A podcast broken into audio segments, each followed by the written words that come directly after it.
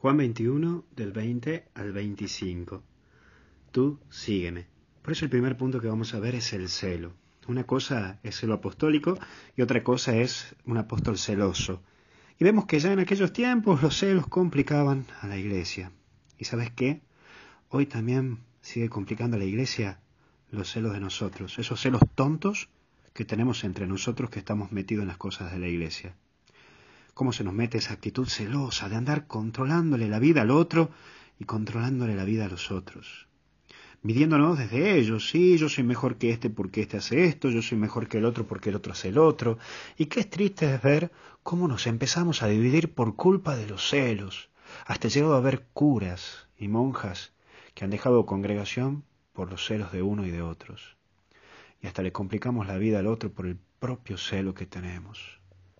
En el matrimonio, un porcentaje de la destrucción matrimonial y familiar es por culpa de los celos. Y algunas veces celos tontos, cosas que no se hablan, cosas que no se dicen.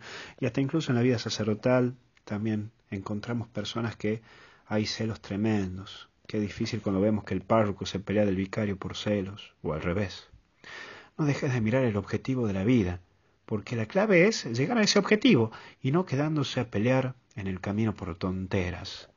Vos estás llamado a servir a Dios y estás llamado a laburar para las cosas de Dios. Y lo demás no te importa. Vos no estás trabajando ni para el cura este ni para el cura del otro. Vos estás laburando para Cristo. Y estás haciendo las cosas por Cristo. Por eso entra un segundo punto. Sígueme. Es en este proceso donde tienes que tener en claro hacia dónde vas y a quién seguís. Vos vas con Él y lo seguís a Él.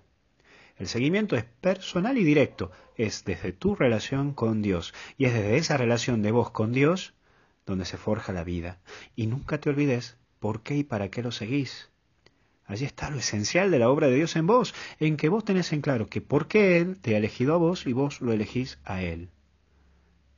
Y cómo termina el Evangelio, tantas cosas para decir. Ponerte a pensar tantas cosas que Dios hace en vos y que aún vos no la escribiste en tu corazón y en tu vida. Qué bueno sería que termines esta semana y te sientas a pensar en todos los momentos que aparece Dios en tu vida. Ponete a pensar en los momentos que Dios apareció durante estos días, desde el lunes hasta hoy. Te aseguro que te va a ayudar mucho el que lo puedas escribir. Que Dios te bendiga y te ilumine siempre en el nombre del Padre, del Hijo y del Espíritu Santo. Cuídate.